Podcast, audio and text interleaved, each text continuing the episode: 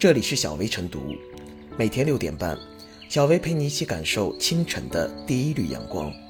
同步文字版，请关注微信公众号“洪荒之声”。本期导言：抢红包本是一种趣味活动，但是有的红包如果抢了拒不归还的话，是会被追究法律责任的。近日，山东省临沂市沂水县人民法院审理了这样一起案件。李某多次抢他人捐赠的爱心红包，共计一千两百元，拒不退还，最终被判处犯盗窃罪，罚金两千四百元。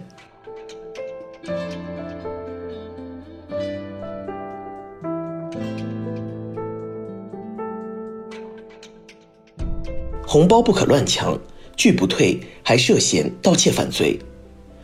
新冠肺炎疫情肆虐，微信群内。他人通过发红包形式捐款献爱心，用于购买抗疫捐赠物资。然而，李某加入微信群，不仅不捐款，还毫无廉耻之心，在群里大抢爱心红包，此举令人唾弃。笔者认为，红包不可以乱抢，抢爱心红包缺的不是钱，而是良知。拒不退还，还涉嫌盗窃犯罪，最终被法院判处罚金，得不偿失，可以说一点也不冤。按理说，凡是有良知的人，对微信群内有专人接收的爱心红包，不但不会去抢，还会主动为红包添砖加瓦，奉献自己的一份爱心。但这名网友李某见利忘义，偏偏打起了爱心红包的歪主意。二零二零年一月三十一日，李某通过扫描微信好友在朋友圈内分享的“某高校校友情”微信群二维码，加入该群。李某在明知该群内红包系由专人接收并用于购买抗疫捐赠物资的情况下，当日抢了两个红包，共计三百元。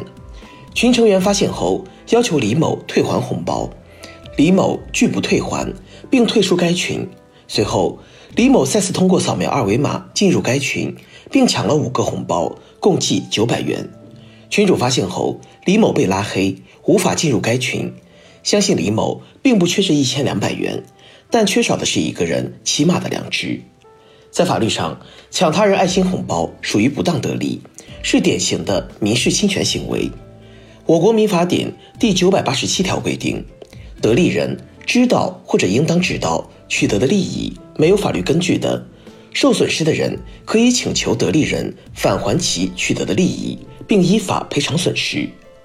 李某在微信群多次抢得爱心红包一千两百元，具有主观上的故意。这种把他人爱心揣进自己口袋的不当得利，显然没有任何合法的根据，依法应当返还。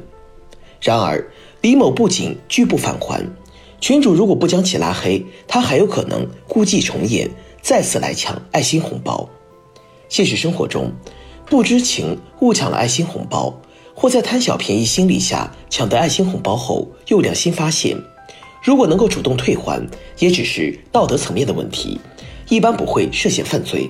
然而，李某以非法占有为目的，在无权占有微信群内定向红包的情况下，仍然领取红包且不归还，数额较大，其行为侵犯了公民合法性财产利益，已经构成盗窃犯罪。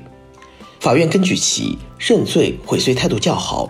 从轻判处罚金两千四百元，可谓偷鸡不成蚀把米，教训深刻。如果情节严重，有可能被追究刑事责任，带来牢狱之灾，付出更大的代价。这对那些动机不良的抢红包者来说，是一次普法和警示教育。总而言之，以案为鉴，不是自己该得的利益，就不该伸手去抢，千万不能因一己私利而出卖良知，甚至违法犯罪。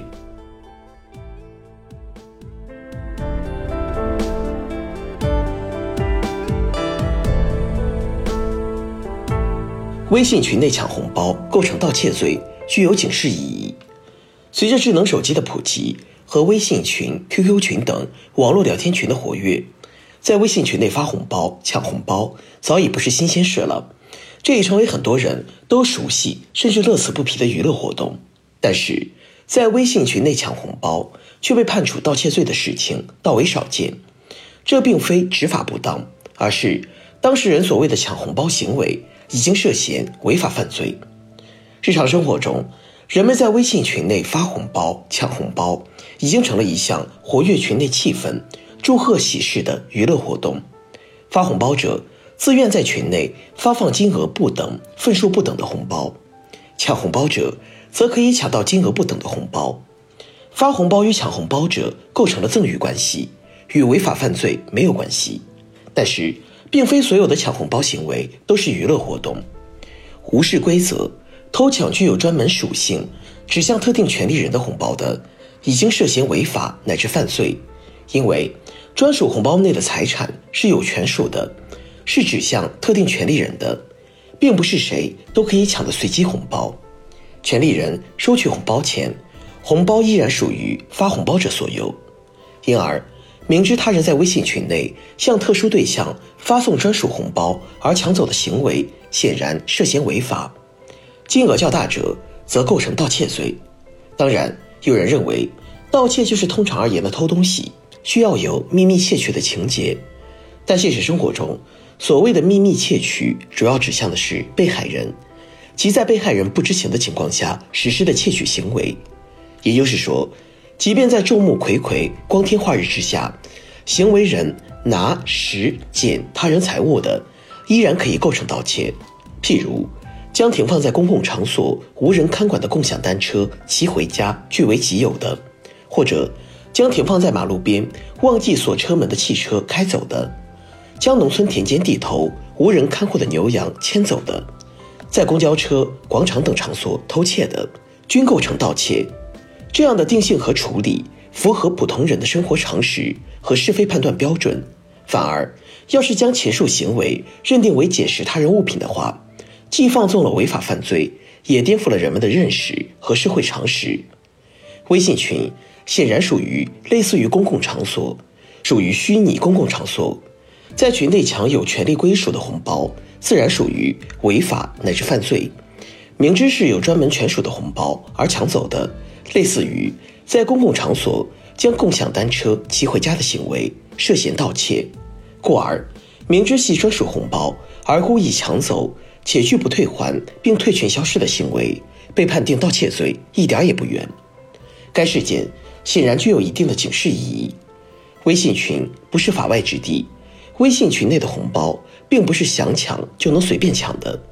抢红包前，理当先判明该红包是供群友娱乐随便抢的红包，还是具有专门归属的红包。如果是专属红包，就不能伸手。这也说明。人们在从事网络活动时，必须遵守社会公德和法律规则。如果随意而为、投机取巧的话，就可能触犯法律。